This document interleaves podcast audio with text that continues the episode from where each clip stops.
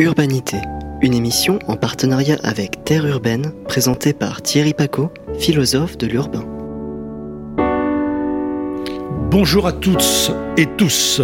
Au programme de cette émission, un éditorial consacré à un mot valise, l'appropriation, et le sujet qui fâche sur l'indispensable renouveau de l'urbanisme, ou même sa transformation en aménagement des possibles, avec euh, Philippe Bioux, ingénieur, directeur général de l'ERAP. AREP. AREP. Ah oui, oui, ben voilà, ça il fallait, il fallait faire ce mauvais jeu de mots. Et Olivier Barancy, architecte. Urbanité. L'édito.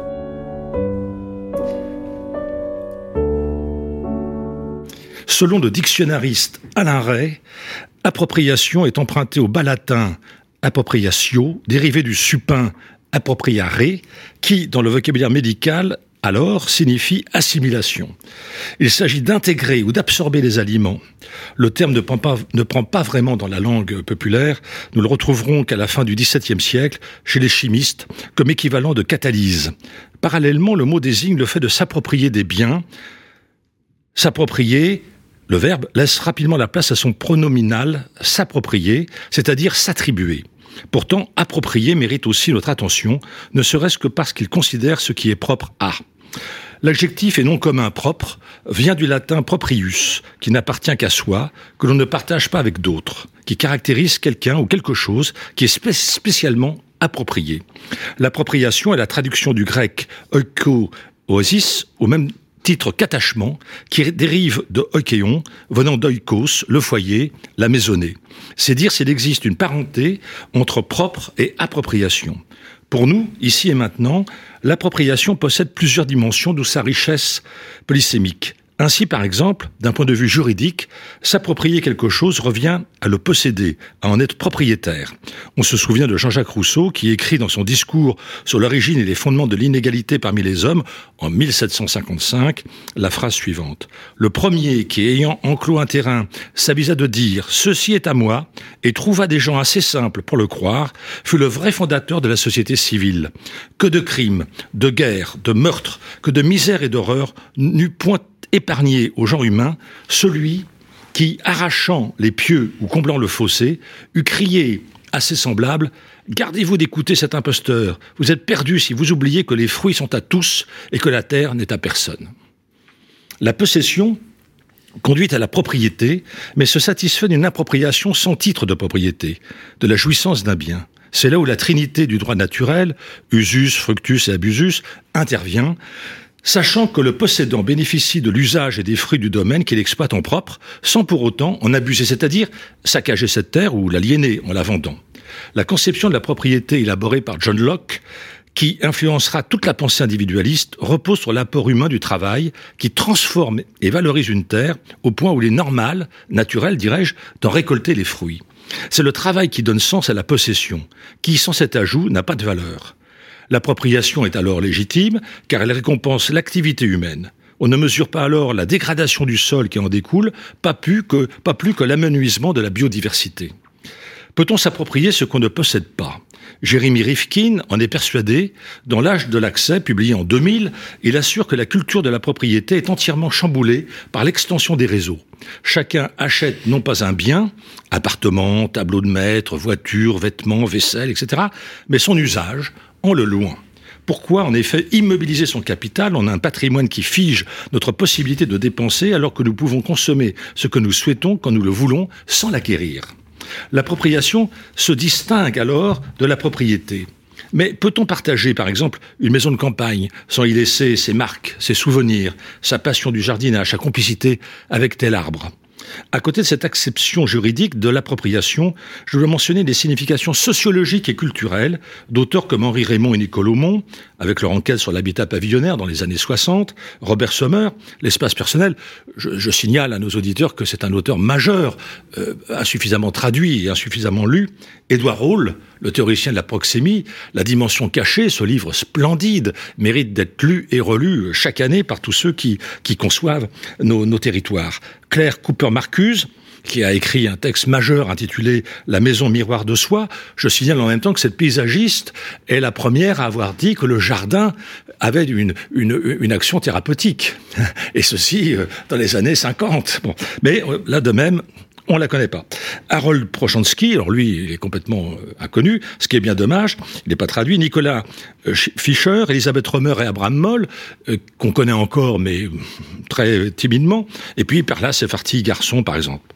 Ils s'accordent tous, peu ou prou, pour considérer l'appropriation comme la possibilité de faire sien un espace en le clôturant, le décorant, l'agençant, que celui-ci soit un bureau, un atelier, un appartement, une maison, une chambre d'hôtel ou d'étudiants.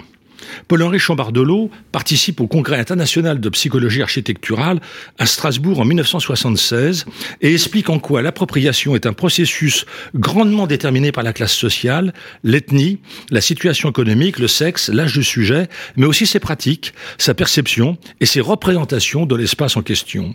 C'est dire si personne ne s'approprie pareillement un logement. Selon lui, pour un ouvrier, l'espace logement s'inscrit dans le quartier.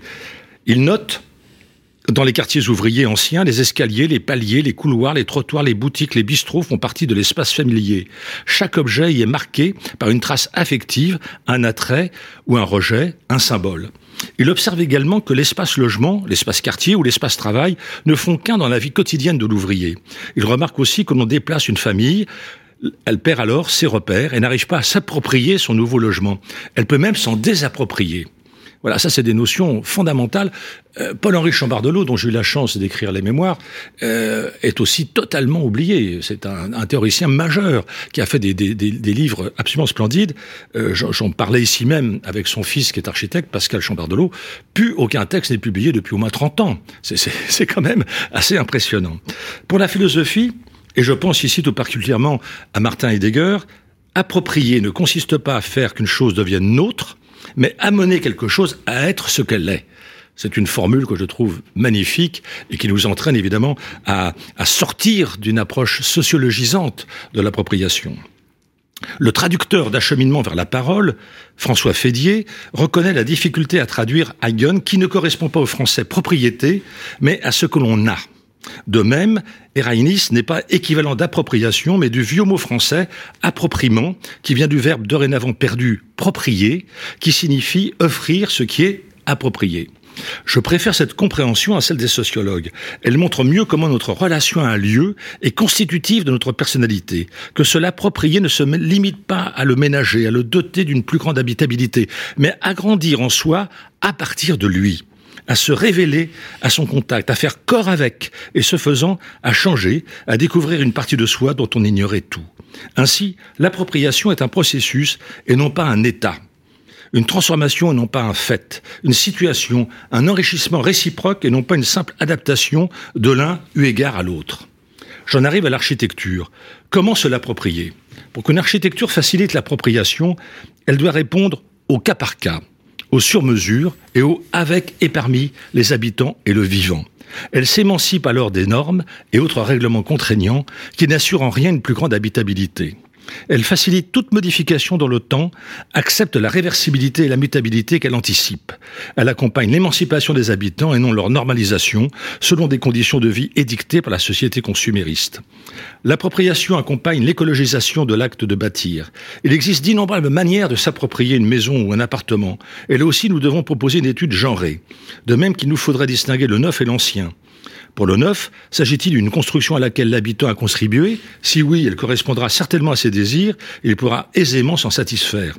Pour l'ancien, et cela est valable quel que soit le déjà là et ses nouveaux usages, l'appropriation est facilitée par le vécu même du bâtiment en question et sa capacité à muter. Une réhabilitation qui respecte le bâti ancien et l'actualise en quelque sorte, sans en dénaturer l'esprit, en assure sa réappropriation.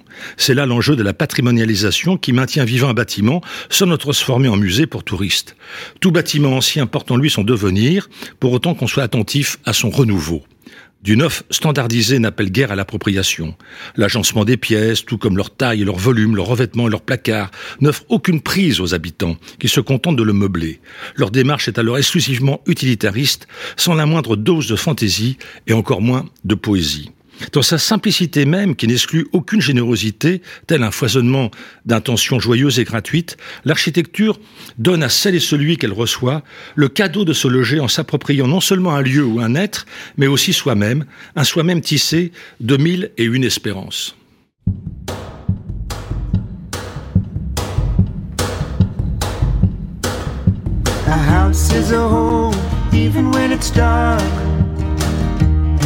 Even when the grass is overgrown in the yard. Even when the dog is too old to bark. And when you're sitting at the table trying not to starve. A house is a home, even when we've up and gone. Even when you're there alone.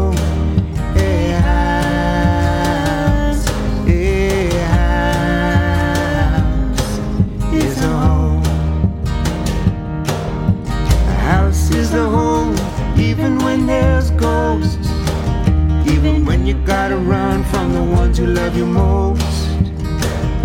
Screen doors, broken paints peeling from the wood. Locals whisper when they're gonna leave the neighborhood. A house is a home, even when we've up and gone. Even when you're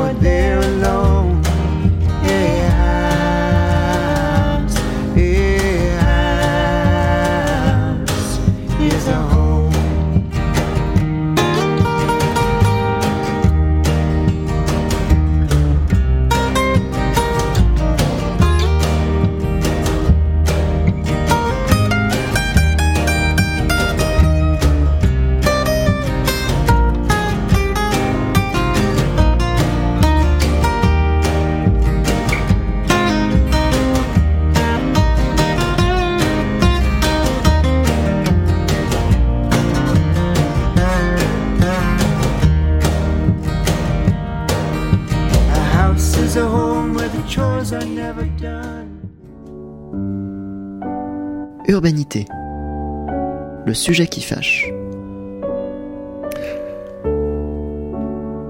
Quelle ville voulons-nous? Voilà une, magnifique question.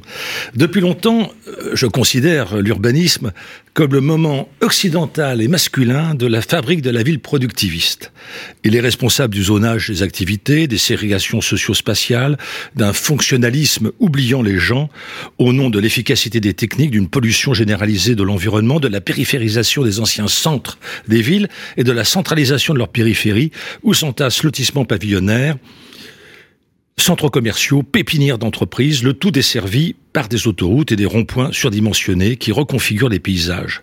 Pour questionner l'urbanisme et le processus d'urbanisation, deux observateurs du fait urbain, Philippe Biouix, ingénieur centralien, directeur général de l'AREP, nous en dira peut-être deux mots tout à l'heure, mhm. spécialiste des métaux au tout début euh, comme ingénieur, auteur de nombreux ouvrages, dont L'âge des low-tech en, en 2014, qui est un livre absolument passionnant, et euh, je mentionne quand même deux autres. Euh, le désastre de l'école numérique, parce que ça c'est un vrai sujet de, de, fond en 2016.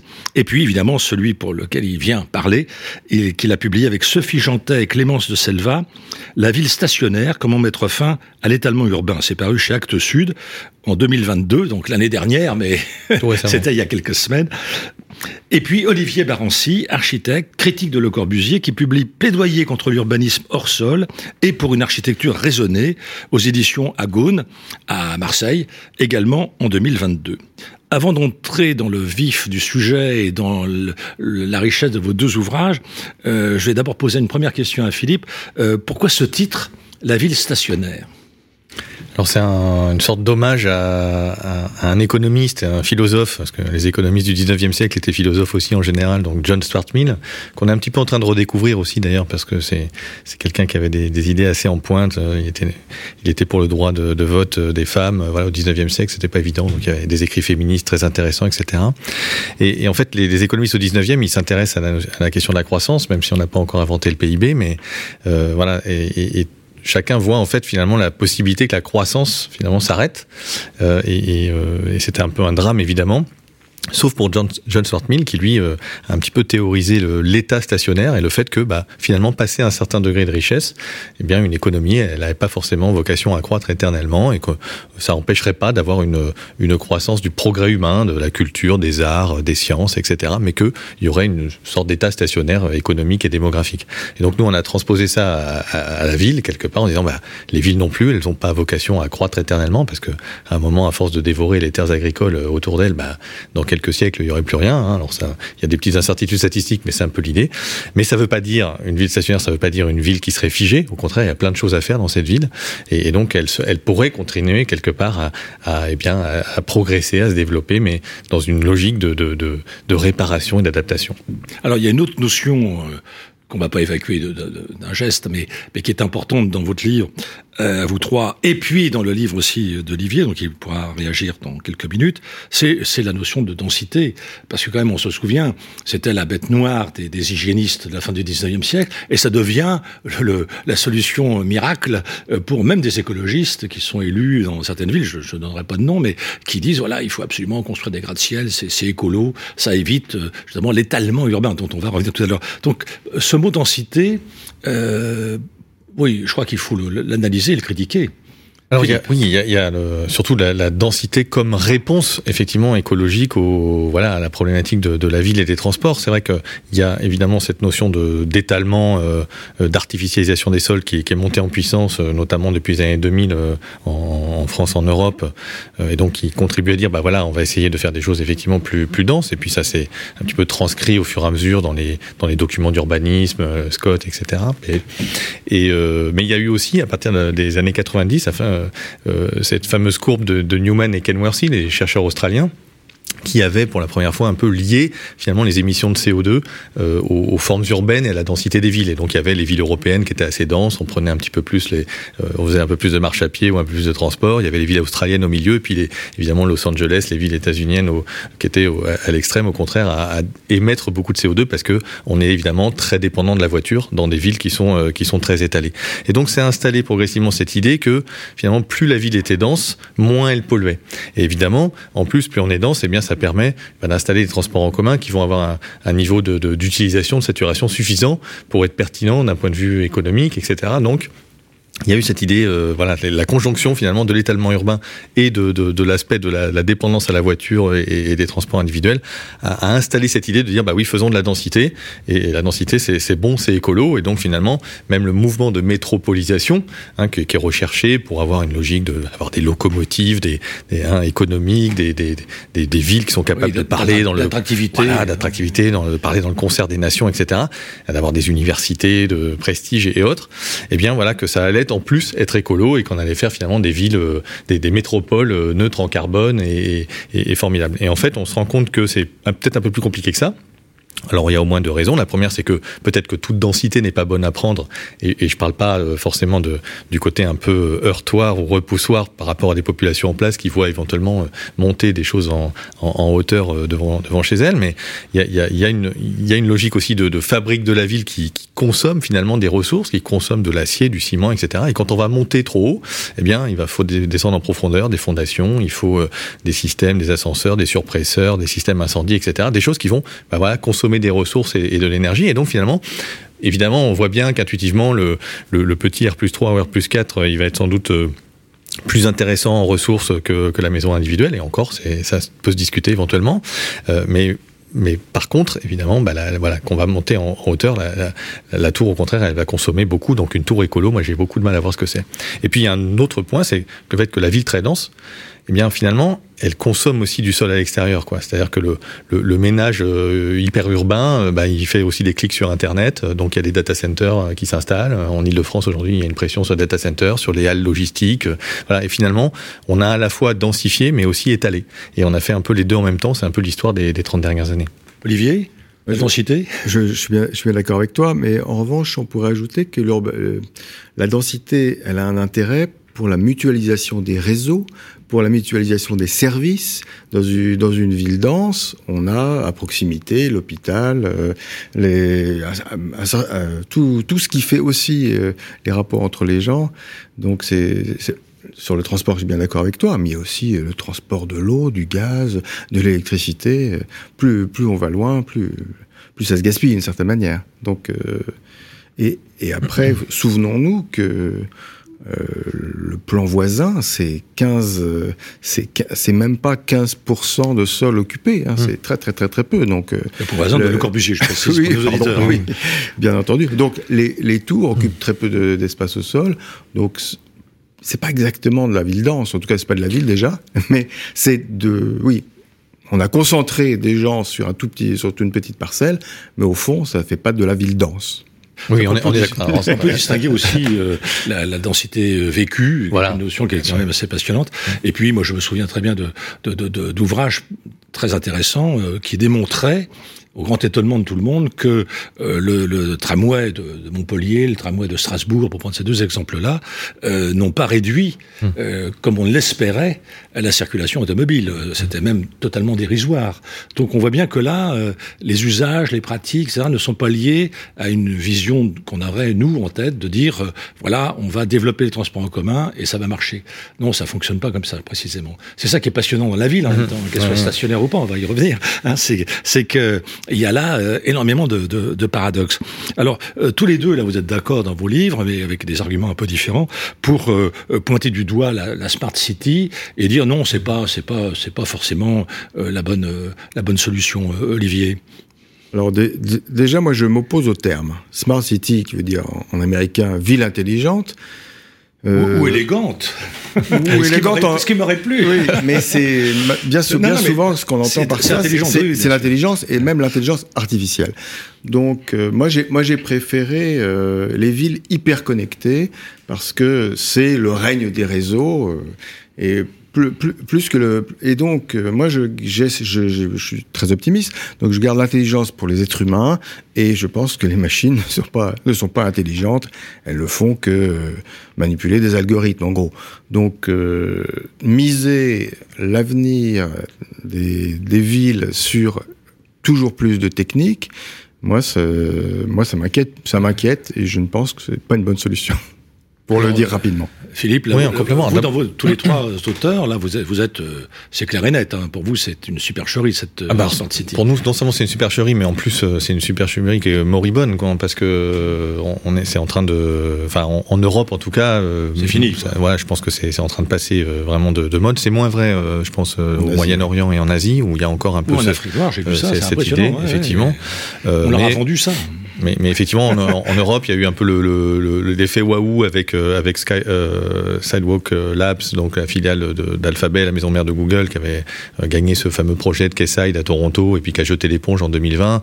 Bon, donc il y a eu après cet effet-là, mais en, gros, d'abord, la Smart City, elle est pas née sur une promesse écologique. Hein, elle est elle est née sur une promesse d'optimisation quelque part du fonctionnement des services publics. C'est-à-dire, c'était le le rêve cybernétique qu'on a réussi à réaliser dans l'industrie, hein, parce que finalement c'est avec des, des, des, machines, des automates, etc., des algorithmes qui permettent justement d'optimiser, je sais pas, la, la fabrication de l'acier par exemple et de faire des aciers très fins, parfaits. Bah, on n'avait pas réussi à automatiser la ville, voilà. Et donc c'était l'idée qu'on allait réussir un peu à optimiser la ville avec des capteurs et puis derrière des logiciels. Bon, donc c'est né d'abord sur ça. C'est né en fait d'ailleurs dans, les années, la fin de la décennie 2000, c'est-à-dire au moment où un certain nombre de villes américaines d'ailleurs commencent à avoir du mal à payer euh, hein, les shrinking cities, Detroit euh, euh, c'est le, moment de la crise, euh, de la crise des subprimes et de la crise automobile, etc. Donc il y a, y a la volonté de faire des économies. Voilà, c'est né là-dessus, et c'est dans la décennie 2010 que ça se transforme en une promesse écolo et qu'on en arrive à dire bah, finalement ah oui il faut faire la 5G faut, faut déployer la 5G parce que les villes vont avoir besoin de la 5G pour faire leur transition écolo. Et en fait quand on regarde les cas d'usage de la Smart City d'abord effectivement la notion est très floue euh, on voit un peu de tout derrière. Il y a, il y a de la vidéosurveillance alors éventuellement avec détection de, de, de, de, comportements dangereux ou potentiellement dangereux. Donc ça ça n'a pas grand chose à voir avec l'écologie. Il y a des choses sur la, fluidi la fluidification des transports sur euh, l'information voyageur qui permet de faire de plus de, de multimodalité donc il y a des choses qui sont pas forcément inintéressantes. Il y a des trucs qui n'ont pas attendu la Smart City pour exister, euh, la détection de fuites euh, sur les réseaux d'eau ou des choses comme ça. Et puis il y a quelques trucs qui apparaissent, mais qui sont vraiment vraiment maigrelet quoi. Ça va être les poubelles connectées qui vont optimiser les, les tournées de ramassage des camions. Enfin, on est sur des sur sur euh, voilà finalement des promesses et en face de ça, en face de ces promesses pas chiffré forcément, et eh ben on a un coût écologique réel pour le coup, hein, qui est le coût de, des matières premières qu'il faut mettre en place, des data centers, de l'énergie que tout ça consomme. Et bah voilà, en plus on sait que devenir toujours plus efficace, il y a ce fameux effet rebond hein, qui, qui, nous poursuit toujours. Donc finalement une ville plus efficace où on se transporte mieux, des voitures autonomes, j'en sais rien. Bah, la voiture autonome, ça sera pas forcément la voiture de Jérémy Rifkin que tu citais tout à l'heure. Ça sera peut-être la voiture autonome bureau mobile de papa et maman qui habiteront encore plus loin et qui pourront se permettre de prendre leurs embouteillages parce qu'ils seront en train de bosser dans leur voiture, qu'ils n'auront pas besoin de conduire. Donc euh, voilà, donc on, voit qu'en fait, c'est un mélange un peu de, plein de choses très très floues avec des vrais, du vrai business potentiel pour un certain nombre d'entreprises technologiques, des, des, promesses de consultants qui vous expliquent que vous allez vous faire disrupter ou, ou disrompre, je ne sais pas comment on peut dire en étymologie, voilà. Mais et, en fait, voilà, en face de ça, bah, non, il n'y a, y a, pas grand-chose. Et je pense qu'il ne faut pas espérer trop fort. Il ne faut pas tout jeter, il ne faut pas jeter bébé avec l'eau du bain, mais il ne faut pas espérer trop de, de, la technologie pour faire atterrir ce métabolisme incroyable des villes qui effectivement ça, consomment... Euh, ce qui est incroyable, c'est que quand on fait la généalogie, puisque l'expression apparaîtrait dans un document des ingénieurs d'IBM en 1989, donc c'est pas c'est pas d'hier, mais on retrouve le titre du livre d'un sculpteur euh, qui s'appelle Nicolas Schoeffer, qui, qui écrit la, la ville cybernétique. Euh, 1970 et qui, et qui faisait croire que justement on, va par exemple enregistrer automatiquement l'entrée d'un véhicule dans, dans, dans, une ville et immédiatement sera les places disponibles de tous les parkings de la ville par exemple. bon, pour euh, assurer une meilleure fluidité etc. Bon euh, c'est la quête infernale je crois de, de, de, la ville totalisante et donc totalitaire c'est-à-dire celle qui euh, nous ferait croire qu'on peut euh, saisir avec un algorithme comme disait Olivier le, le, le, comportement des, des, de tous les individus. Et c'est des comportements changeant. Euh, tu t'arrêtes assez longuement sur euh, un projet qui n'a pas abouti, tu vas nous expliquer pourquoi, euh, à Toronto. Alors, de quoi s'agit-il? Alors, c'était, c'est une des premières fois où on l'envisage de confier euh, non pas à des urbanistes ou des, ou des spécialistes de l'espace, euh, l'aménagement d'un quartier. Au départ, c'était le projet, c'était 5 hectares, donc c'est pas tout à fait une ville, mais c'est un morceau de ville. Et on est euh, à une heure Toronto, on est à une heure de New York, une heure de Chicago, une heure de Montréal. C'est un, une sorte de hub. Donc il y a pour Google, puisque c'est Google qui est à l'origine, il y a il y a un coup à faire en dehors des États-Unis. Euh, c'est assez rare pour le pour le montrer et ils ont, donc euh, Google envisage un, donc là un quartier hyper connecté en vendant, euh, comme tu évoquais euh, tout à l'heure Philippe, les, les poubelles ramassées en temps réel, la livraison par des drones, les pistes cyclables qui seraient déneigées puisqu'à Toronto il y a de la neige presque six mois par an, un bus en un bus en site propre, une, une canopée amovible dans les rues, bref beaucoup beaucoup de techniques. Et, mais très très vite, pour que ce soit rentable, ils disent non, non, on va pas faire 5 hectares, on va faire 120 hectares, et puis si on peut, on fait 360 hectares. Et donc le, le document que j'ai consulté, euh, qui fait 1500 pages, j'ai pas tout lu, je vous rassure, mais euh, en fait, eux, ça les intéresse uniquement si c'est rentable à court terme. Ils disent d'ailleurs, on va créer un certain nombre d'emplois pour nos employés, et euh, on veut tout ça. On veut beaucoup plus que ce que vous nous donnez, d'une part, et euh, on veut que ce soit rentable pour nous. Donc, à force de, tirer, euh, enfin, de, tirer la couverture à soi, le, le maître d'ouvrage euh, s'en inquiète un tout petit peu euh, temporise et en réalité c'est Google qui va qui va lâcher d'autant qu'il y a quand même une opposition locale qui est pas qui est pas nulle et qui qui on n'est pas en Asie on n'est pas en Arabie Saoudite il y aurait pas d'opposition du tout mais euh, en revanche oui, d'autres exemples. oui dans, dans un, dans un pays occidental il y a quand même euh, tout un tout un je, je rappellerai que c'est là où tout un collectif où a fini sa vie euh, où il a vécu du reste chez Jacobs hein, donc c'est pas non plus n'importe quelle ville Toronto. Et puis euh, c'est là où Richard Florida euh, a connu sa métamorphose, puisque le, théoricien de la ville créative a, changé de, position du tout au tout en épousant les thèses de Jane Jacobs. Donc c'est assez, assez passionnant. Bon, euh, il y a, y a le, sous-titre de la ville stationnaire, c'est comment euh, résoudre la question de l'étalement urbain. Alors Philippe, est-ce que tu peux nous expliquer d'où vient cette notion? Est-ce que c'est la traduction d'urban sprawl ou est-ce que c'est autre chose? Et est-ce que c'est une suburbia? Bon, qu'est-ce que c'est que l'étalement urbain qui est un mot euh, qui, qui est pas élégant. Hein, oui, alors en tout cas, oui, ça apparaît aux États-Unis euh, à partir des années 50, je crois, les premières occurrences sur cette euh, effectivement. Il y a le grand livre de Dolores Haydon. Hein, voilà, alors sprawl en plus en anglais, c'est vraiment c'est ça fallait quoi, hein, c'est, l'adolescent sur le canapé quoi. Donc il y a en plus un côté peut-être encore plus négatif que l'étalement en, en, français, j'en sais rien. bah c'est cette cette idée que finalement on, on, artificialise effectivement des, des sols naturels et agricoles, essentiellement agricoles d'ailleurs en l'occurrence en, en, France, et qu'on le fait euh, de manière beaucoup plus rapide que la croissance de la population. Hein, donc euh, on a été entre deux et quatre fois plus vite euh, finalement ces, dernières décennies que, euh, que, que la croissance démographique était très légère, de l'ordre de 0,3% par an à peu près, donc un peu moins de, de 200 000 personnes. Et donc alors il y a encore des incertitudes statistiques hein, sur le sur le phénomène. D'ailleurs bon maintenant la, loi fait que ça s'est installé un, observatoire, etc. Qu'il y a une analyse maintenant des fichiers fonciers, il y a un croisement qui est en train de se faire entre des données satellitaires, des, données fiscales pour vraiment mieux mieux comprendre avec des, petites bisbilles de, de, définition d'ailleurs, hein, de dire finalement bah, un jardin fond de parcelle, est-ce que c'est artificialisé ou pas? Et, d'ailleurs, est-ce qu'il y a plus de biodiversité ou pas que sur le champ de maïs qui est juste derrière? Bah, Voilà, bon, donc ça, ouvre quelques, quelques questionnements. Mais en tout cas, euh, voilà, on peut dire que c'est... Euh, alors il y a eu long, pendant longtemps la punchline, il y, a, il y, avait des trucs en stade de foot euh, par ce, par minute ou par jour, je sais plus. Mais euh, voilà, l'idée c'est souvent on compare ça souvent 20 000, 30 000 hectares, on va dire, donc de l'ordre d'un tout petit département français tous les 10, 15 ans, 20 ans. Voilà, ça dépend un peu comment on compte. Mais en tout cas voilà, ça reste assez massif, c'est-à-dire que même si on prend le chiffre le plus euh, le plus modéré, eh ben, si on continuait la même tendance comme ça tranquillement euh, pendant je sais plus 7 ou 8 siècles, l'intégralité de la France serait euh, couverte de de supermarchés, de ronds-points, euh, d'infrastructures et de zones pavillonnaires. Donc, euh, euh, ça va pas marcher comme ça, quoi. Donc, à un moment, il faut bien que ça s'arrête. Et donc, il faut saluer cette, cette, cette prise de conscience, je pense, de la, de la puissance donc publique. De la loi, hein, voilà, de, de, de, voilà, artificialisation du sol, c'est ça. Voilà, de, de, dire, bah non, il va falloir qu'on qu arrête avec des étapes à 2030 de, de réduire par deux le flux et puis d'atteindre une neutralité en 2050. Qu'est-ce que ça veut dire? C'est la transcription territoriale de, du zéro émission net. On doit aussi faire la neutralité euh, en, en, CO2. Donc, euh, on doit réduire considérablement les émissions de CO2. Et en face, il y aura des puits de carbone, idéalement naturels. Pour les plus technophiles, ça pourrait être aussi des puits de carbone artificiels. Avec des, bon, mais on va dire, voilà, on a, on a des océans, on a des forêts qui, qui, qui, font, qui font un travail de puits de carbone. Et l'idée, voilà, c'est que c'est dans, la, dans, l'artificialisation, bah, c'est de réduire considérablement le flux, et ce qui restera en résiduel, on le compensera par de la renaturation.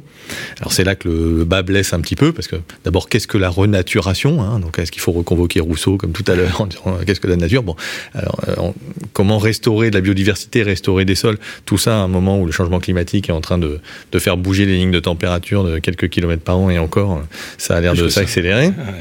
Donc, alors la loi, elle a résolu le truc, elle a dit la renaturation, c'est l'inverse de l'artificialisation. Donc euh, voilà, comme ça on est tranquille.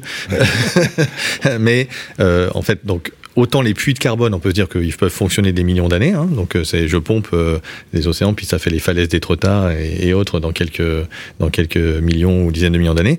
Autant des flux de renaturation, c'est-à-dire trouver des lieux, des friches qu'on va pouvoir renaturer, alors que justement ces friches, bah, c'est aussi celles sur lesquelles on va vouloir continuer à construire, parce que c'est celles qui sont déjà artificialisées. Bah, en fait, on risque d'être assez vite asséché et de ne pas avoir un gisement de renaturation suffisant. Et donc, nous, ce qu'on dit de manière un peu provocatrice, c'est que le, le, zéro artificialisation net, il va devenir assez vite du zéro artificialisation brut, c'est-à-dire du zéro artificialisation tout court, parce que bah, voilà, on n'aura pas grand-chose à renaturer. Et en plus, ces phénomènes de compensation, on les maîtrise quand même assez mal. Quoi. Olivier, l'étalement urbain, c'est une calamité ou pas? Et est-ce que ça signifie, Alors, principalement, ton, tu parlais, Philippe, des, des, centres commerciaux, des vastes parkings qu'il y a autour, et des infrastructures, mais est-ce que c'est aussi le fait de, de, de pointer euh, l'habitant du pavillon? La, disons, l'habitant du pavillon, il est déjà là. Faudrait, faudrait c'est le, c'est le rêve du Français. Hein. Faut euh, bien sûr, plus de 50% des Français rêvent euh, de, le, de leur maison individuelle. Donc, euh, et moi, je trouve à juste titre. Hein. Mais il y en a. Mais alors, en revanche, c'est très agréable. Mais si on prend toutes les maisons en France, il y a énormément de maisons vides. Donc euh, malheureusement, où qu'on aille et qu'on se promène, on voit en dehors des villes petites et des villages des nouveaux lotissements, des nouveaux bâtiments, et au cœur du village ou en périphérie du village, des maisons de taille similaire, vides. parce qu'il leur manque la place de parking. et, et, et c'est terrible. C'est un peu ça qui nous tue. Et puis, euh, surtout, euh, l'obtention d'un prêt bancaire pour un jeune couple. Mais, mais Parce que quand, quand ils construisent du neuf, ils l'ont. Quand ils veulent racheter une maison ancienne dans la ville, même moins chère, ils ne l'ont pas. Donc il y a toute une législation qui est excessivement mal foutue. ça peut ça peut jouer. Donc, euh, moi, je... Mais il y a aussi quand même beaucoup d'architectes, parce que euh, quand, quand, euh, quand, une ministre qui, a, qui paraissait longtemps, que vous connaissez, qui avait elle-même habité une maison individuelle, à, Saint-Mandé, ouais, à Saint qui avait critiqué les, les, habitants des maisons individuelles en France, bon, elle avait oublié, ce qui a été rappelé par pas mal d'architectes, qu'il y a des architectes qui font des maisons individuelles avec une telle subtilité d'agencement sur les parcelles qu'il n'y a pas une débauche de, de, de foncier.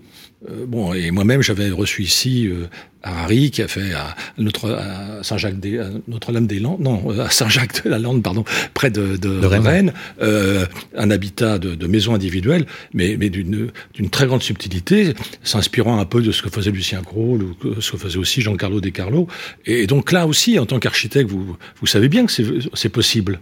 On n'a pas simplement obligatoirement un pavillon au milieu de sa parcelle. Oui, je pense que d'abord, d'abord, je pense qu'il y a des, il faut toujours, euh, faut éviter d'essayer de plaquer des rêves sur l'ensemble de ses concitoyens il y a, y a, des moments où on a envie d'un petit appart euh, dans, une, dans, dans, la métropole trépidante parce qu'on est jeune et je sais pas quoi. Il y a un autre moment, on a peut-être jeune couple avec des enfants et on a envie qu'ils puissent gambader dans le jardin.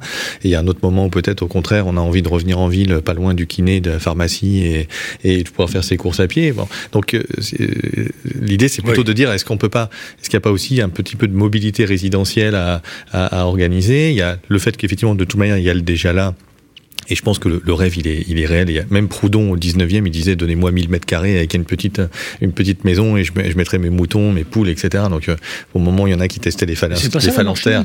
moi, je croyais. donc, donc euh, on, on, a vraiment. Euh, enfin, moi, je pense que voilà, ce, ce, tout ce, le pavillonnaire, il faut pas le, il faut pas l'ostraciser. Au contraire, je pense que c'est, c'est, une vraie, c'est un vrai terrain de jeu pour la transition demain hein, aussi, parce que ça peut être des potagers qui reviennent, ça peut être, voilà, il y a plein, il y a plein de choses à faire. Ça peut être de la densification densification douce. On peut reséparer des parcelles, on peut découper des logements. La maison qui est devenue trop grande parce que les enfants sont partis faire des études à l'autre bout de la France euh, grâce à Parcoursup.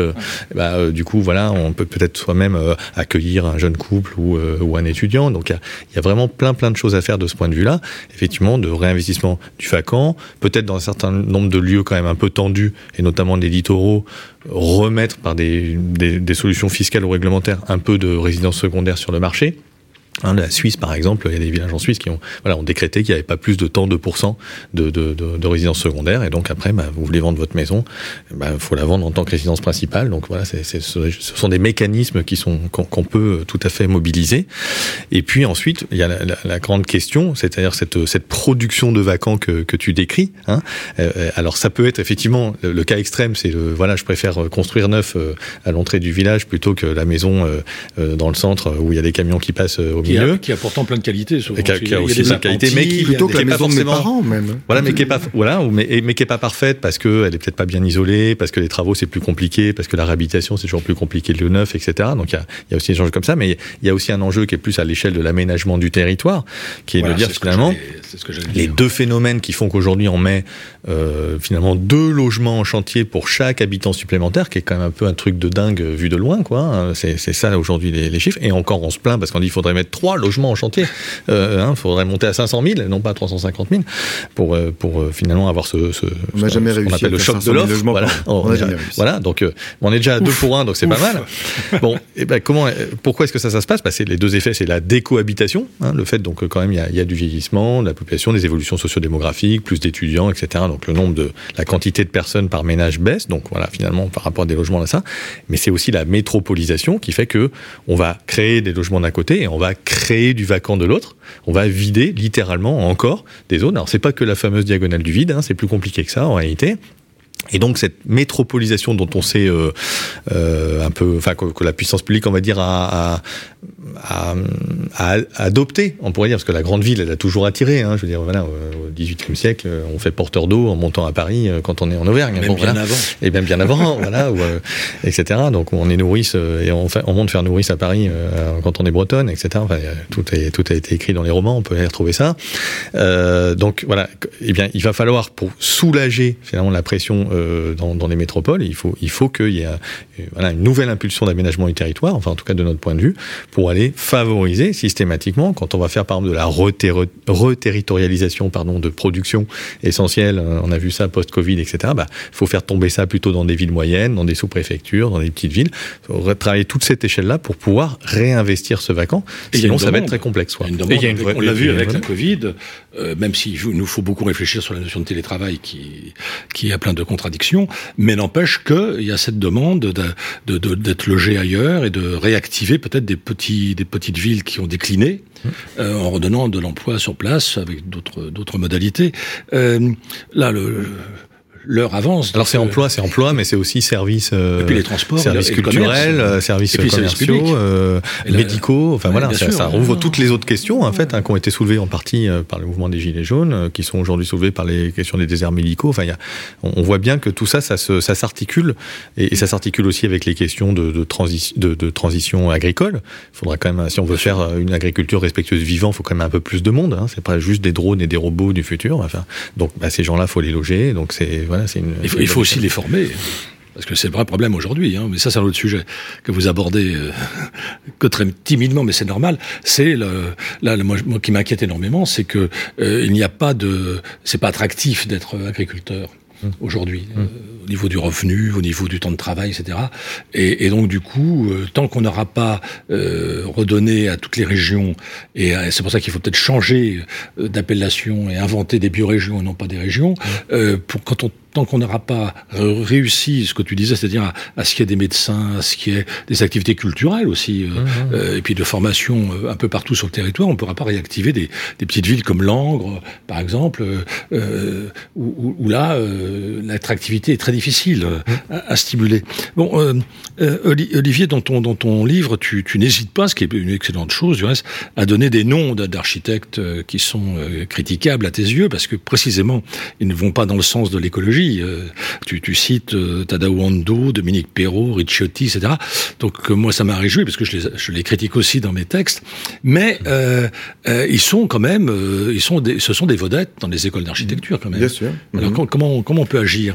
Alors, euh, puisque tu évoques les écoles d'architecture, euh, je pense que, tout le monde sait, que le marché d'aujourd'hui et même de demain, ce n'est plus le neuf. Mmh. C'est la réhabilitation, l'entretien, l'amélioration de l'existant. C'est déjà plus de 60% du marché. Or, les écoles d'architecture, euh, à grand et, et, les revues d'architecture et les expositions d'architecture se focalisent sur les grands noms, surtout les prix Pritzker, et font croire aux étudiants qu'ils seront les démiurges de demain mais, je suis désolé, mais la mairie, elle est faite, l'hôpital, il est fait, la médiathèque, elle est faite, les logements, ils sont faits, les bureaux, ils sont faits. Il vous reste plus grand-chose, les cocos. Il vous reste à entretenir tous ces bâtiments, en plus assez mal construits, donc vous aurez beaucoup, beaucoup de travail. Donc il faut il faut, faut dire la vérité aux étudiants, que quelques-uns d'entre eux, 5%, 10% d'entre eux, construiront, et les autres referont euh, la ville avec, euh, avec toutes ses qualités et ses défauts, et ils feront on peut faire de l'entretien, on peut faire de l'amélioration, on peut faire de la surélévation, on peut, faire beaucoup, beaucoup de choses, euh, des bureaux de des logements. Un centre de France Télécom devient une école, etc., etc. Et justement, euh, tu as évoqué dans ton édito euh, le réversible qui, qui doit être obligatoire. Maintenant, on ne sait pas euh, l'usage dans 10 ans, dans 20 ans d'un bâtiment. Personne, on n'est on est plus dans, le, dans, les, dans les certitudes. Il faut, hmm. il faut, il faut. Non, donc, donc tous, tous ces. oui, mais pourtant c'est. Ces gens extrêmement C'est quand même ça. Moi, je regarde un peu quand même les. les mais ils ne répondent. De toute façon, ils ne répondent pas à la demande de leurs clients. Même, hein. Oui, mais c'est alors. Et c'est des enseignants qui sont jeunes. Hein. Faut pas croire que ce sont oui, des. Mais c'est, une autre génération. Je pense que c'est un petit peu en train d'évoluer. Euh, moi, j'ai passé mon diplôme en 84, donc ça fait déjà longtemps. Il y avait presque personne qui me parlait du bâtiment ancien. Mais j'ai le sentiment que ça a un peu évolué. le réemploi, par exemple, arrive. Oui, le réemploi, le, la connaissance des matériaux biosourcés, des choses comme ça. Euh, et, les, et, les, et, les, complexités, tu disais que c'est, oui, c'est plus compliqué de, mmh. de, réhabiliter un bâtiment que de construire à, zéro. À construire à zéro, on applique les normes à peu près, mmh. le, le PLU grosso modo, on s'en sort. L'ancien, il faut tout le temps être en dehors, euh, en dehors des règles, en dehors des normes. Il faut, euh, il faut même prendre des risques. À peu près ce que je fais dans mon métier, prendre des risques tous les jours parce qu'on est hors, euh, hors normes, hors des, hors des règles. Donc, il y a un gros, gros travail. Je pense, je pense pas que la solution, enfin, la solution peut venir aussi d'une politique, dire on densifie moins ou on ne détruit plus. En, Belgique, on un permis de construire pour un mètre carré. En Italie, il est interdit de démolir. Donc il y a des possibilités euh, mmh. à gauche et à droite pour euh, pas, pas, pas, détruire ou en tout cas euh, plus réhabiliter. Donc je pense que la solution elle vient à la fois de l'enseignement, d'une prise de conscience générale et peut-être en partie des, des pouvoirs publics. Alors tous les deux, vous vous accordez sur le fait de construire moins mais mieux et de privilégier des, des, villes de taille raisonnable. Et vous considérez tous les deux que demain est déjà là d'une certaine manière. Est-ce que c'est bien vos propos, Philippe? Oui, alors c'est même, euh, j'irais même un tout petit peu plus loin que ça. Il va falloir pour construire mieux, il va falloir construire moins. C'est-à-dire qu'on peut pas imaginer de rester au même rythme de production euh, qu'on peut avoir aujourd'hui en, allant tout faire avec des matériaux bas carbone, biosourcés, etc. C'est-à-dire qu'on a vu, et encore nous on a écrit le, on a rédigé le bouquin avant les incendies de cet été, donc euh, on sent que la forêt française, euh, voilà, prend des coups euh, plus forts dans, sur le changement climatique, voilà, sécheresse, bio-invasion, etc. Donc on pensait avoir une forêt qui était relativement en forme, hein, pas mal de pins Douglas qui ont été plantés dans les années 50 et tout, donc ils sont en train de vraiment donner un peu toute leur toute leur profondeur de, de, capture de carbone et de production de, de matériaux. La forêt en plus, il n'y a pas que le bâtiment qui regarde, hein. la chimie regarde parce qu'elle aimerait peut-être être utilisée comme matériau. Il y a la question de la biomasse. Donc euh, quand on regarde un peu ça, en fait, finalement, on s'est extrait au 19e siècle, grâce en gros au convertisseur Bessemer, à production d'acier, et puis euh, le ciment Portland. On s'est extrait des contraintes surfaciques, hein, qui étaient de construire avec la pierre qu'on avait euh, pas loin, avec le bois, etc. Donc ça a permis de faire tout ce qu'on a fait, c'est sûr. Mais aujourd'hui, si on veut se réintégrer dans des contraintes surfaciques en disant, bah oui, je vais à nouveau faire du biosourcé et du géosourcé seulement, ben ça va peut-être être un petit peu euh, compliqué quoi. Voilà. Donc l'idée c'est de dire effectivement on a un patrimoine euh, à disposition effectivement alors les équipements que tu citais mais aussi en logement avec tout euh, le vacant mais aussi la sous-occupation hein, on en parle moins. Il y a 8 millions de logements sous-occupés en France en définition de l'INSEE. Il y en a 1 million 5 par contre qui sont suroccupés pour le coup donc qui sont des situations de mal logement qu'il faut traiter bien sûr mais le bilan des deux fait qu'on pourrait mmh. avoir quelques millions d'habitants en plus sans trop de difficultés. Alors évidemment peut-être plus du côté de, de de Langres, de Sedan ou Charleville-Mézières, mais pas que. C'est pas vrai, parce qu'il y a aussi des logements vacants dans les zones tendues. Hein. Je crois qu'il y a 300 000 logements vacants dans les zones tendues euh, en, métropole. Donc il y a un vrai gisement qui existe. Donc voilà, construire moins, pour construire mieux, voilà, parce que euh, sinon ça va être compliqué. Et je voulais juste euh, rappeler, euh, alors sur le, le, marché potentiel, tu, tu disais les 60% aujourd'hui déjà de réhabilitation par rapport à neuf, c'est l'effort gigantesque d'adaptation et de, et de rénovation qu'il va falloir mener. En tout cas, si on suit bêtement, si je puis dire, pas bêtement, mais euh, à la lettre, le, la stratégie nationale bas carbone, alors qui, qui, va être en cours de révision, etc. Parce évidemment, sur les questions d'énergie et tout, là, en ce moment, il y a, il y a pas mal de, de réflexions. Donc, sans doute, peut-être, il y aura un peu d'injection de, de, plus de sobriété, mais pour l'instant, on va dire que c'était surtout de l'efficacité. La stratégie nationale bas carbone est basée sur une grande efficacité, donc on va rénover et donc il faut rénover euh, bah, euh, un parc de logements de, de, de, de, dizaines de millions de logements, euh, voilà le, le, parc tertiaire, etc. Et l'effort qui a réalisé par rapport à ce qu'on fait aujourd'hui. Aujourd'hui, c'est ma prime rénov. En gros, c'est 800 000, 750 000 à 800 000 gestes unitaires de rénovation. Gestes unitaires. Donc je vais faire, euh, je vais changer des fenêtres, je vais changer la chaudière, je sais pas quoi, faire de l'isolation des combles. Voilà, on connaît, on connaît bien ça. Eh bien, ce qu'il faut maintenant, c'est faire non, non pas 800 000 gestes unitaires, mais 800 000 à 1 million de logements complets par an. C'est-à-dire une multiplication par 20 à 25 du rythme actuel.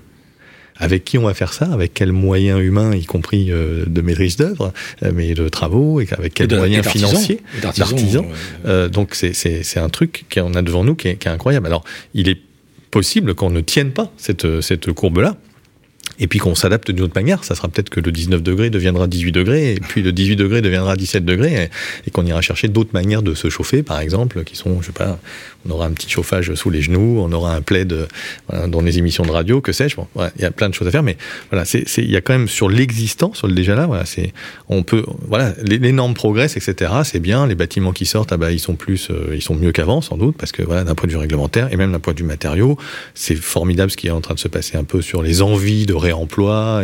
très bien, c'est très dur le réemploi, hein, on le sait tous. Euh, bon, mais en tout cas, mais ça ne va pas suffire. Il va falloir aller chercher tout l'existant, qui sont les 90% de la ville euh, qui sera là en 2050, quoi qu'il arrive. Et c'est ça qui rendait un peu la smart city euh, idiote. Hein, c'est que dire, on peut, on peut pas tout transformer comme ça d'un claquement de doigts. Quand c'est patrimonial, c'est forcément long, c'est lourd, c'est inertiel, quoi. Olivier, dans, ta conclusion, tu reprends euh, James Scott, hein, qui est un auteur euh, majeur, qui a écrit euh, Homo Domesticus, qui est un très très grand livre, et tu, reprends trois. Je, j'ai appelé ça des slogans, mais peu importe. Procéder à petits pas, préférer la réversibilité et compter sur l'invention humaine. C'est des, principes. essentiels pour toi?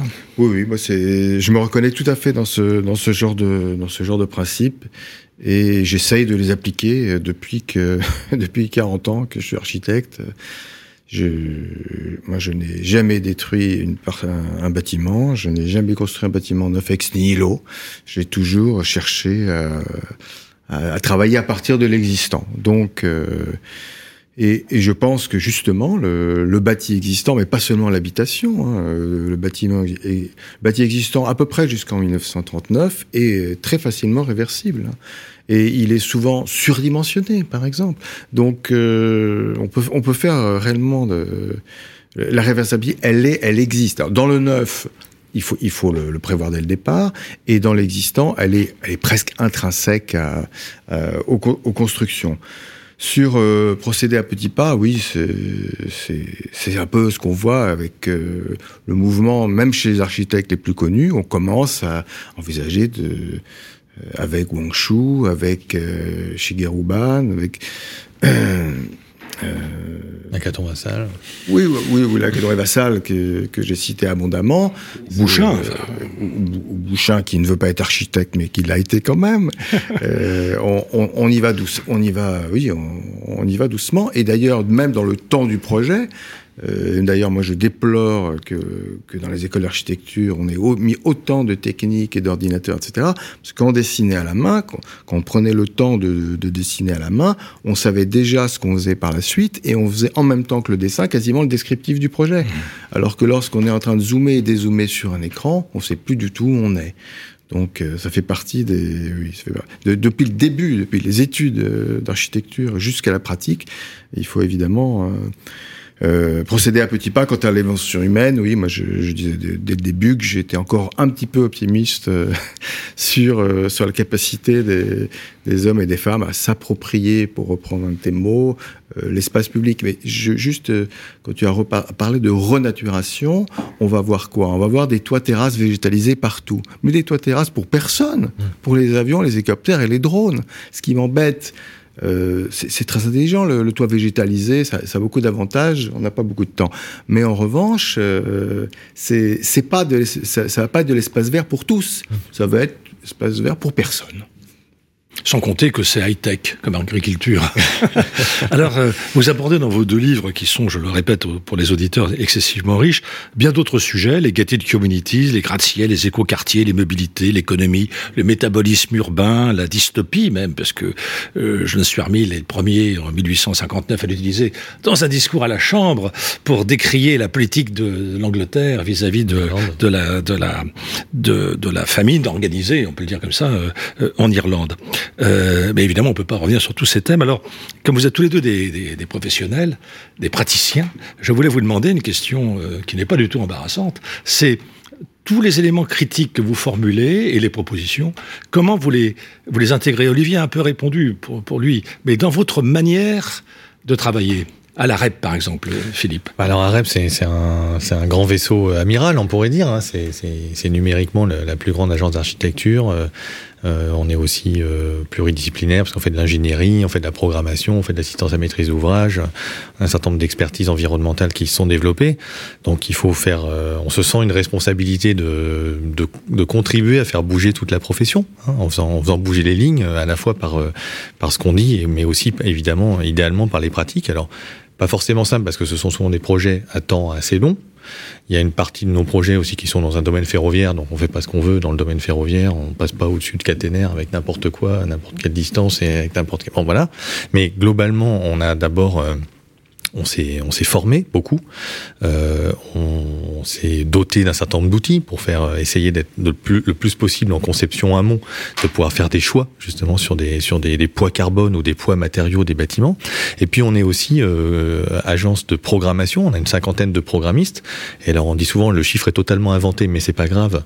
J'avoue, bien avant qu'il inventé, on dit mais en fait 70% euh, du, du, du bilan carbone d'un bâtiment quelque part ou du bilan matière, c'est c'est à la programmation que ça s'est passé. C'est-à-dire que si j'arrive à économiser des mètres carrés dès le départ, ben c'est bon pour tout. C'est bon pour les finances du maître d'ouvrage, c'est bon pour euh, bon pour les matériaux, c'est bon pour le pour le CO2. Donc en fait, on est en train de d'essayer de, transformer euh, et on travaille dans, dans, pas mal de domaines dans la, dans la programmation et programmation urbaine aussi, euh, de vraiment de, de, se dire de quoi a-t-on besoin et d'aider les maîtres d'ouvrage finalement dans leur diagnostic à non pas effectivement faire peut-être des bâtiments qui étaient un peu surdimensionnés. Alors c'est un arbitrage sous contrainte hein, parce que évidemment la réversibilité plus on se plus on se met au plus juste en termes de dimensionnement, et moins on est réversible potentiellement, et moins on est adaptable. Donc il y a, y, a, y a une vraie tension, mais tout le métier, je crois, de la construction, c'est une tension. C'est pas mal, ça. C'est une optimisation sous contrainte. Voilà. Donc, mais donc on essaye vraiment de, de se transformer presque en, en, tueur de mètres carrés, si je puis dire, en disant d'abord à l'amont, mais comment on peut vraiment privilégier l'existant, le, la, la, multifonctionnalité, la chronotopie qui, qui t'est chère, et, euh, voilà, d'être de, capable de dire voilà, il y a des lieux qui vivent, une école, ça devient euh, peut-être euh, des, logements euh, en été euh, sur le littoral euh, parce que voilà, il n'y a pas les classes. on n'a pas encore fait la boîte de nuit le soir et la classe dans la journée. C'est plus compliqué, mais il y a, quand même plein de choses à faire parce que le, la sous-occupation des, logements, dont l'extrême est le vacant, dont on parlait tout à l'heure, il y a aussi de la sous-occupation en zone d'activité. Il y a de la sous-occupation d'espaces publics. un marché, bah, c'est une manière de d'optimiser, de faire de la chronotopie de l'espace public ah par rapport au supermarché ou à l'hypermarché. Et puis, y a, y a, c'est également vrai pour les, pour les équipements publics. Donc, c'est, voilà, donc on essaie de travailler sur tout ça d'abord au stade de la programmation, en ayant la chance d'avoir avec un certain nombre de, de, de, clients une vraie proximité et d'être très en amont. Et puis ensuite, quand on passe au métier, voilà, plutôt du concepteur, voilà, d'aller chercher tous les outils, y compris effectivement euh, euh, biomatériaux et autres. Alors on a envie euh, beaucoup là, j'ai je, je, les doigts qui tremblent un peu de faire de la de plus de construction terre. Je pense que là, on, on est on, on, a on a du retard. Je veux dire, on est on est en construction terre à, là où on était en construction bois il y, a, il y a 15 ans. Et je pense que ça va être un vrai levier, une vraie complémentarité par rapport justement aux limites qu'on aura sur, le, sur la ressource bois. Alors, ça marchera pas paille, toutes paille. Les... paille, bien sûr, exactement. Donc, euh, aller expérimenter tout ça et on peut le faire. Voilà, on peut le faire sur sur des, des, des logements. Alors nous, chez Arep, c'est pas pas notre spécialité de logement, mais on peut aller faire ça sur du petit tertiaire, sur du bureau, sur de l'équipement, sur des, des complémentarités, des surélévations. Enfin, c'est c'est c'est incroyablement enthousiasmant et, et je pense qu'on est en train d'embarquer euh, d'embarquer tout le monde. Ouais. Olivier, alors qu'est-ce que c'est que l'architecture raisonnée, puisque c'est le, le sous-titre de ton, de ton livre Oui, donc euh, l'architecture raisonnée, c'est, en gros, c'est cesser de détruire et construire le, construire le moins possible. Euh, on peut, franchement, avec euh, tout, tout, ce qui, tout ce qui est vacant, mal occupé, sous-occupé et qui peut être amélioré, on devrait interdire de détruire quasiment quoi que ce soit et la construction devrait être seulement une exception. Moi, je vais plus loin que Philippe. C'est pas construire peu, c'est vraiment que ça devienne une exception et, et, et que ben, le métier euh, d'architecte se, se, transformera, et tant mieux, et ce sera au, au service des, des, personnes. Je recevais il y a quelques, quelques mois euh, un architecte de copropriété qui a lancé un appel public, profitant du micro, pour dire que euh, y avait beaucoup de boulot, qu'on manquait d'architectes et que c'était de la vraie architecture. Ouais. C'était pas simplement euh, aller dire au syndic attention votre truc est bancal ou va bientôt tomber, faites pas confiance, je vais mettre des étais ou je sais pas quoi. Non, il y avait un vrai travail de création. C'est ça qui est important. Il, il y a du projet. Dans l'ordinaire. C'est ça, oui, oui absolument. Dans l'architecture, moi, euh, l'architecture mineure, que moi je défends comme patrimoine, elle est, il y a, il y a un vrai projet, surtout que les demandes euh, se modifie, les exigences en termes, par exemple, d'énergie se modifient, la volonté d'un extérieur qui n'était pas forcément le, propre de la ville est, très très demandée. Donc, oui, il y a moi-même, je, travaille beaucoup en copropriété, donc je, connais très très bien ce terrain. J'en profite dans une seconde à tous avec copropriété. Moi, j'ai pas encore compris comment on allait réussir à isoler correctement tous ces bâtiments en pierre euh, haussmanniens typiquement, très bonne densité urbaine. Sinon, je peux pas le faire de l'extérieur et puis de l'intérieur à 10 000 euros du mètre carré, euh, ça va être compliqué aussi. comment on va faire? Et donc, en fait, il y a un, boulevard, un travail de, de, conception fine sur comment on va aborder toutes ces différents. Et c'est là où la paille intervient, par exemple, comme, isolant extraordinaire. Hein. Alors, on pourra, euh, je, sur, ce sujet que je connais bien, bien entendu, il n'est pas question d'une façade rue ornementée, il n'est pas question de l'isoler par l'extérieur, ni même par l'intérieur pour foutre en l'air euh, mhm. les mètres carrés de logement. Il reste quand même un certain nombre de choses, les toitures, les cours, les, les et en fait dans l'architecture urbaine, la, façade, le développé de façades sur rue, c'est un quart de, mmh. des façades totales en, comptant les pignons et les courettes. Donc en réalité, il y a beaucoup, on peut travailler sur, euh, il y a beaucoup, il y a beaucoup de surfaces sur lesquelles on peut travailler. Et je pense que c'est ce qu'on va voir, euh, c'est ce que je, pratique depuis longtemps, mais c'est ce qu'on, c'est ce qu'on voit se développer euh, en Ile-de-France et, et pas seulement. Vous êtes plutôt confiant alors? Bah, faut taper dans la butte, hein, de toute façon. Enfin, les enjeux sont tels qu'il faut y aller. Hein, et on, a besoin de tout le monde, hein, donc euh, voilà. Hein. on n'est pas tout, on n'est pas tout seul. Il y a d'autres gens qui, qui, pensent un peu comme nous. Eh ben merci beaucoup. Merci et puis, bah, mes meilleurs voeux. Hein, ça, ça, ça les, vous les méritez. Merci.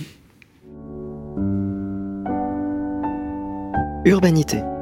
Une émission en partenariat avec Terre Urbaine à réécouter et télécharger sur le site et l'appli radio.imo et toutes les plateformes de streaming.